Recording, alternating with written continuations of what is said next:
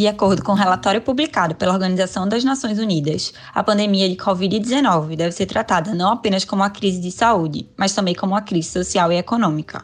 Enquanto a retração se alastra pelos setores econômicos e diminui a arrecadação de tributos, os governos encaram demandas crescentes de recursos para lidar com os efeitos imediatos da pandemia. Nessa edição extraordinária do Legal Talks, convidamos o sócio titular de Direito Tributário de Queiroz Cavalcante Advocacia, procurador do município do Recife e mestre em Direito Tributário pela PUC de São Paulo, Ricardo Varejão, que vai falar conosco sobre as principais questões tributárias durante a crise do Covid-19. Varejão, muito obrigado por sua participação. Estamos muito felizes em ter você no programa. Queria começar perguntando quais medidas tributárias foram tomadas até agora pelo governo, considerando o governo federal, estadual e municipal, para minimizar os efeitos da pandemia. Lucas, Cecília, boa tarde a todos. Eu que agradeço aqui o convite para participar, falar desse tema, né, que é extremamente relevante é, dentro desse cenário que a gente está vivendo, uma, uma situação nunca antes vista no mundo, né? É, crises nós já tivemos algumas, já passamos por algumas, mas a maioria delas crises econômicas. É a primeira vez, pelo menos, que eu tenho uma recordação mais firme, é, inclusive histórica, de que uma crise na área sanitária, de saúde, tem afetado tanto na economia global como está acontecendo agora. É que o mundo literalmente está parado diante desse vírus, meio sem saber o que fazer. E o mundo parado, a economia não gira, a economia não girando como deveria empregos são, são ameaçados, empresas, no geral, também são, são ameaçadas. E quando a gente entra nessa, nessa seara, é, as primeiras medidas que se vêm na cabeça em termos de contenção, é, primeiro em relação à parte trabalhista, né, que teve, já teve grandes medidas é, do governo federal para tentar é, é, abrandar, vamos dizer assim, os efeitos dessa crise, e do outro são as tributárias. Né? E aí a gente chega naquele impasse que vocês já falaram no começo na exposição. Nós temos de um lado o Estado, e quando eu falo aqui Estado no lato senso, tá? É governo federal, estadual e municipal, necessitando de recursos é, de forma urgente, em larga escala, para poder combater de forma inovadora essa situação que ninguém nunca nem de longe cogitou que pudesse acontecer. E de outro, é, os empresários no geral, sem poder faturar, porque grande parte dos estabelecimentos estão fechados por medidas restritivas impostas pelo próprio governo, com suas atividades prejudicadas, grandes e pequenos empresários na mesma situação nesse aspecto. Alguns com um poder maior de caixa para sobreviver um pouco mais, outros nem tanto. Então, dentro dessa perspectiva, é, o governo federal, estadual e também municipal é, ao longo do Brasil, é, já tomou algumas medidas para tentar amenizar um pouco. É verdade que essas medidas até agora tomadas, elas são muito menos de desoneração, né? não é um, não se abriu mão de arrecadação. A maior parte dessas medidas foi, foram medidas para postergar pagamento, para dar um suspiro para que daqui a, a, um tempo, grande parte dessas medidas são postergação por seis ou três meses de pagamento de tributos, é, daqui a um tempo esses tributos voltarão a ser cobrados, né? Então, num panorama geral, vamos assim dizer, o que aconteceu até hoje foi algumas medidas de suspensão de pagamento, é, de prazo de pagamento, adiamento, na verdade, nos governos, é, medidas de também suspensão de cobrança temporária de obrigações acessórias, né, que tomam tempo e diante do, desses isolamentos, é, às vezes fica complicado você tomar essas medidas. E, e também medidas para poder é, travar um pouco, vamos dizer assim, a, a cobrança tributária. Né? Então, atos de fiscalização foram mitigados, é, alguns atos que, que poderiam resultar em retirada de contribuintes de algum sistema ou de algum tipo de arrecadação especial foram suspensas, tudo isso porque os condicionantes, que na maioria das vezes referem-se ao adimplemento da carga tributária e de obrigações tributárias também foram adiados. Né? Então, é, dentro desse cenário, o governo federal ele tomou algumas medidas já. Então, para os optantes do Simples, ele adiou por seis meses o pagamento do, dos tributos federais, imposto de renda, IPI, contribuição social e a COFINS, em relação aos períodos de apuração de março, abril e maio. A mesma coisa em relação ao FGTS, né? ele diferiu o pagamento do, do FGTS das competências de março, abril e maio e foram postergadas também por, por alguns meses. é, teve a desoneração, a redução de alíquota das contribuições para o Sistema S né, em 50%. Então, todas aquelas empresas do Sistema S, né, Senac, Sesc, Senat, todas essas contribuições, elas foram reduzidas. Em contrapartida, nesse mesmo ato de redução, teve a dobra né, do, do da contribuição que, essas, que esses setores pagam, essas entidades do Sistema S pagam para a Receita Federal como retribuição de serviço de recolhimento. Então, de um lado, é, o governo federal ele reduziu a carga tributária, mas de outro aumentou de 3,5% para 7% do, sobre o valor arrecadado, né, o repasse que esse sistema S faz para a Receita Federal do Brasil. É, uma medida extremamente importante que foi tomada pelo governo federal foi a redução a zero das alíquotas de IOF é, sobre operações de crédito, empréstimos principalmente, contratados entre 3 de abril a 3 de julho. Né? Então, nesse período daí, uma grande quantidade de dinheiro que seria revertida né, nesse imposto sobre operações financeiras, em tese, será injetada na economia.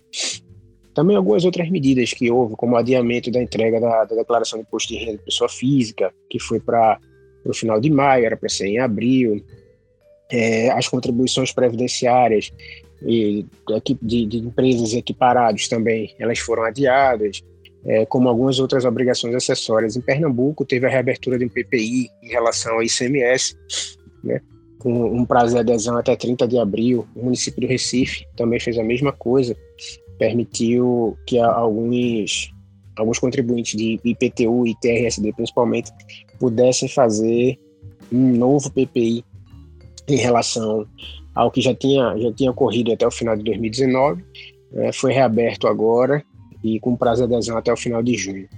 É, essas são algumas medidas, é, sim, só relembra, o governo federal também, numa janela bem curta, é, reabriu, um, abriu um prazo de um parcelamento extraordinário, uma transação extraordinária, como eles falaram. Essa medida durou muito pouco tempo, né? a adesão foi até 25 de, de março somente. Né? Agora já não faz mais sentido falar nela. Então, essas foram algumas medidas que o governo federal de Pernambuco e de Recife tomaram até agora. E todos os outros municípios, principalmente as capitais e os estados, estão tomando medidas similares também para tentar dar um, um, um certo auxílio às empresas. Mas essas medidas não são ainda tão efetivas, ou pelo menos não estão sendo, sendo vistas como tão efetivas ainda pelo empresariado, porque na realidade eles não reduzem carga tributária, né? Na maior parte deles, eles simplesmente jogam para frente obrigações que seriam devidas agora e jogam para frente o pagamento dessas obrigações, né? Lembrando sempre que, passada essa crise sanitária, os efeitos da crise econômica a gente só vai ver no futuro. Então, jogando esses vencimentos para o futuro, para daqui a três meses ou seis meses, como a maioria das medidas estão sendo feitas, é, talvez seja exatamente no período em que as empresas mais estarão sofrendo com os efeitos econômicos dessa pandemia. Né? Então foram adiados, a gente não sabe como é que será o futuro, esperemos que tudo dê certo e que a economia é, é, volte ao normal o mais rápido possível, mas pode ser que esses adiamentos, coincidindo com datas de vencimento de tributos que já vão vencer no futuro, né? Então pode ser que tenha meses que a empresa tenha que pagar é, tributos duas vezes, né, relativo a duas competências. Pode ser que nesse mês especificamente ele esteja sofrendo a pior da crise. É, vamos esperar, porque aí realmente o futuro a gente não tem como, como antever nesse passo. É, foram algumas medidas é, pensadas para agora. Vamos ver como é que vai se desdobrar daqui para frente. Tomando como base a sua última resposta, a gente pode perceber que a maioria das medidas até agora foram na linha de adiar o pagamento dos impostos. De uma forma diferente, nós tivemos, por exemplo, a iniciativa da Prefeitura do Recife, que editou um decreto para antecipar o pagamento do IPTU de 2021 para o ano de 2020, concedendo um desconto de 15%.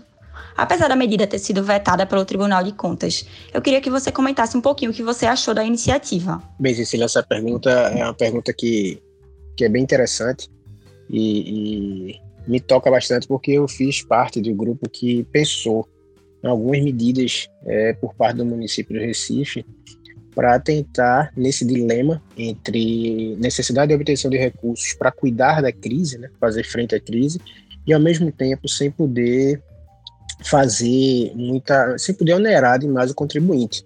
Né? Então, então, o município, que como a gente sabe, dentro dos entes federais é o menor né, duelo da cadeia, é o que menor recursos tem, mas ao mesmo tempo é aquele que está mais próximo do cidadão.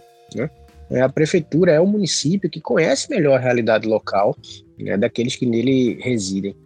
É, então, dentro dessa situação, a gente pensando na, na, em como é que poderia fazer uma arrecadação sem machucar, vamos assim dizer, uma ideia que se teve foi essa: dizer, ó, vamos criar uma faculdade para aqueles que possam ajudar, né, possam recolher antecipadamente o IPTU do exercício seguinte eles possam fazer esse recolhimento esse ano, levando com base a mesma base de cálculo de agora e um desconto maior do que ele teria se pagasse à vista no ano que vem. É, no IPTU de Recife, se você pagar à vista, numa parcela única, é, você tem um desconto automático de 10%. Então, para ser mais atrativo, as duas, as duas medidas que se pensou foi manter a mesma base de cálculo, não vai ter atualização em relação a 2021, né, e dar um desconto a mais de 15%.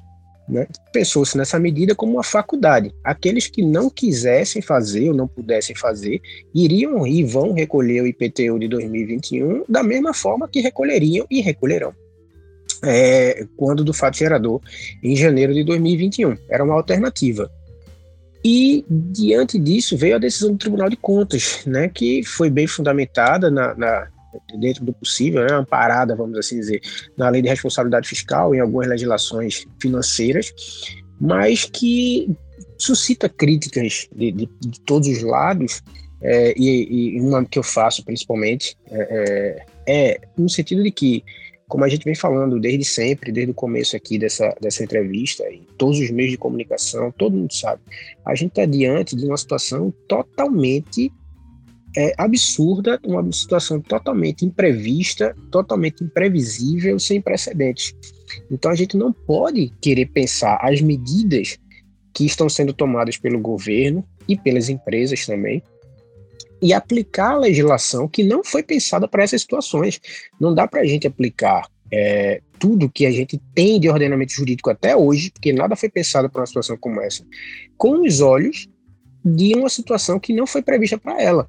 Então a gente não pode aplicar friamente a letra da lei, da lei de responsabilidade fiscal ou da legislação eleitoral, que tem algumas vedações é, para ano de, de, eleição, e nesse sentido. Então que, a crítica que eu faço e que eu deixo é essa: olha, há uma exigência enorme é, por parte dos entes federados de se dar tratamento a essa pandemia e, ao mesmo tempo, é, não estão dando meios para que isso seja feito. Obviamente, não se deseja o aumento de uma carga tributária, mas quando se pensa fora da caixa, é, com um certo grau de criatividade, é, que não vai impactar, não é nada compulsório, é uma faculdade que você cria para o contribuinte, que vai ser bom para ele também, se ele puder antecipar.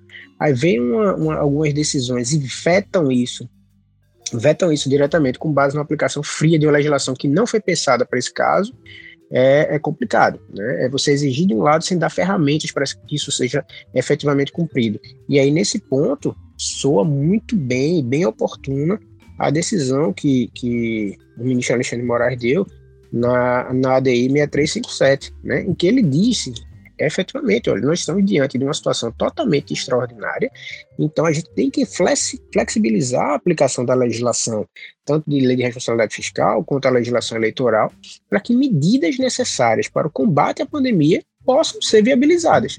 É, não dá para viabilizar o combate sem recurso, isso é fato. E ao mesmo tempo que se pede o recurso para se viabilizar, pede-se do outro lado é, a menor oneração do contribuinte, e aí quando você pensa na medida que não é compulsória, só, entre aspas, não, não onera o contribuinte, é, e entre aspas, só vai onerar aquele que deseje ser onerado e vai ter um benefício, fica meio complicado, né? A gente, a gente fica meio que de mãos atadas em algumas circunstâncias. E olha o seguinte, alguns contribuintes, inclusive, já tinham sinalizado, eu particularmente seria uma dessas pessoas. Né? É, eu queria aproveitar o benefício e ao mesmo tempo ajudar né, no caixa da prefeitura, que eu sei muito bem como é que tá também. Então, é, é, fica essa, essa, esse desabafo, vamos assim dizer, em relação a medidas desses jaéis. Já frisando também, sou totalmente contra a, a, medidas que tendam a aumentar a arrecadação, aumentar a carga tributária nesse momento, mas medidas que sejam facultativas para poder elevar um pouco o caixa né, dos entes que estão precisando de recursos, sou totalmente a favor. Né, não trazendo impacto para as empresas, sou totalmente a favor.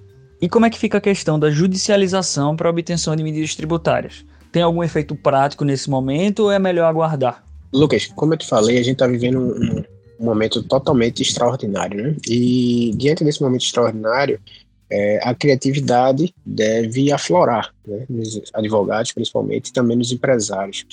E algumas medidas que antes, num cenário normal, poderiam ser tidas como antipáticas, vamos assim dizer, hoje, no momento de extrema necessidade das empresas também, elas voltam à tona e o judiciário é, tende a ter, vamos assim dizer, é, maior, uma outra forma de pensar, né?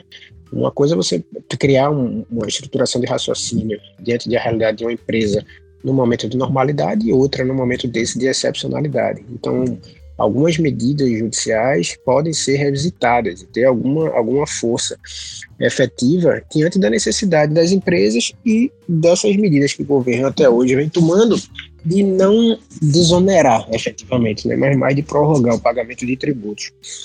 Então, tem algumas medidas, algumas ações judiciais que já vêm sendo propostas para substituição de garantia em alguns processos, é, dinheiros que estão sendo depositados em processos judiciais, substituir por seguro-garantia, que é mais econômico, né, em execuções fiscais e algumas demandas trabalhistas, por exemplo, isso já vem sendo feito com algum sucesso. Né, apesar da legislação prever que o dinheiro é a forma é, primordial, vamos assim dizer, de garantia do juízo né, nessas instâncias, mas diante dessa excepcionalidade, é, da razoabilidade, é melhor você tirar o dinheiro que está parado numa conta judicial e permitir que ele entre em ingresso no caixa para fazer girar a empresa é, e, ao mesmo tempo, assegurar a garantia do juízo, né, mediante uma outra oferta de garantia, do que deixar a empresa ir à bancarrota com conta dessas medidas. Outras questões também de tentar aproveitamento de crédito de piscofins imediatamente, é, é, é, tentar prorrogação de prazos de pagamento com base em legislações mais antigas, como a portaria da Receita Federal que existe já desde 2012 é, nesses aspectos. Então, são medidas que você pode tentar para tentar aliviar, né, vamos assim dizer, o seu caixa e tentar jogar para frente o pagamento de tributos. Acho que são medidas válidas, sim. É, demanda um pouco de, de criatividade e coragem, tanto dos advogados quanto do, do empresariado no geral, diante desse novo cenário. E pensando agora no futuro, Varejão, já foram propostos alguns projetos de lei com o objetivo de implementar novos tributos, entre eles o projeto de lei complementar 3420, que institui o empréstimo compulsório de empresas para o governo. Quais são as suas impressões sobre essa medida específica e sobre o cenário em geral? A gente deve começar a se preparar para o um aumento da carga tributária no Brasil? Uma pergunta bem formulada. É, todas essas, essas medidas que hoje a gente vê que os governos vêm adotando, os governos senso, né, como eu falei desde o começo, é, elas vão voltar, né? principalmente as medidas de desoneração. A conta volta. Não tem como o, o Estado, censo, abrir mão de receita agora, principalmente o Estado brasileiro, que a gente sabe que não é dos mais ricos do mundo, muito pelo contrário.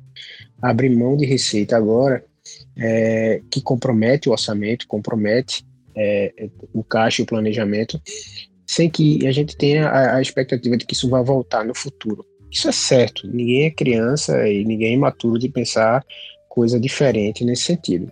A questão aqui, eu entendo que não é o momento de se pensar nisso agora. Não é agora é a hora efetivamente de controlar os débitos, né? Porque você vai ter que criar débito nessa situação.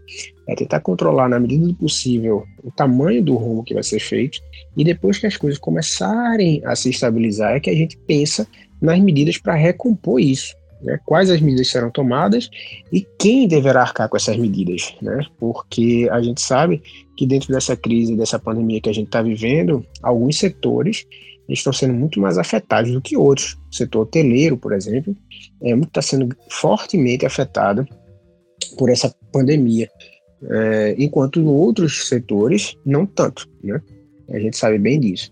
Então, medidas como essa, esse empréstimo compulsório é, que está sendo, que está tramitando, é, para mim, é, é, uma das piores pensadas, porque a gente tem histórico de empréstimo compulsório da época dos anos 80, com o Sarney, empréstimo compulsório sobre combustíveis e venda de veículos, é, que, que nunca retornaram né, para os cofres daqueles é, que emprestaram, entre aspas, o, o valor do tributo. Né?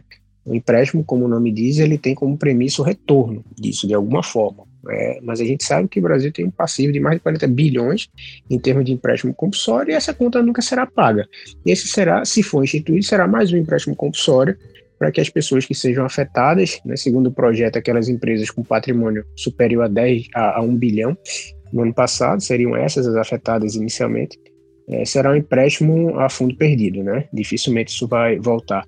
Outras medidas também, como imposto sobre grandes fortunas, é, é, a, a, retomada da discussão sobre a tributação de lucros e dividendos, tá? todas essas são medidas que elas podem eventualmente vir a ser pensadas, não, assim, algumas delas eu não concordo, outras é, em termos teóricos eu até concordo, mas acho que não é o momento agora para a gente pensar em onerar o contribuinte e principalmente de uma forma linear, vamos assim dizer, né? É, sem pensar quem é que vai ser afetado, simplesmente olhando para o patrimônio ou olhando para a receita de, em determinado período. Não é assim que deve ser feito esse, esse raciocínio. O ideal é que se passe, a gente supere essa crise sanitária, aguarde para que a economia comece a voltar a se estabilizar, a gente aí então meça o tamanho do rombo nos cofres públicos e veja a forma de ir recompondo isso paulatinamente, né, e não tomando medidas agora assodadas no meio da crise que só vai prejudicar ainda mais o empresariado. Varejão, muito obrigado pela sua participação, foi muito bom, didática utilizada, todos os exemplos que você citou certamente vão contribuir bastante para entender um pouco mais sobre esse tema. E eu convido todos vocês ouvintes a nos seguirem nas redes sociais, nosso Instagram é o arroba QCOficial, nós temos divulgado bastante conteúdo lá e acompanhe os episódios que já estão disponíveis nas principais plataformas de streaming. Varejão, muito obrigada por compartilhar com os nossos ouvintes um pouquinho do seu conhecimento sobre a matéria. A gente sabe que o tempo de um podcast é curto, mas as suas respostas, ao mesmo tempo em que trouxeram informação, foram bastante propositivas e fugiram muitas vezes do lugar comum do debate. Obrigado pela oportunidade. Obrigado, Lucas. Obrigado, Cecília, todos os demais envolvidos. E obrigado ao público em geral que está aí nos prestigiando, né, nos escutando um pouquinho no meio dessa crise, todo mundo ficando em casa. Agora o momento é de cuidar um dos outros, cuidar da família, certo? Enquanto isso, a gente vai tentando contribuir aqui da melhor forma possível. Um abraço.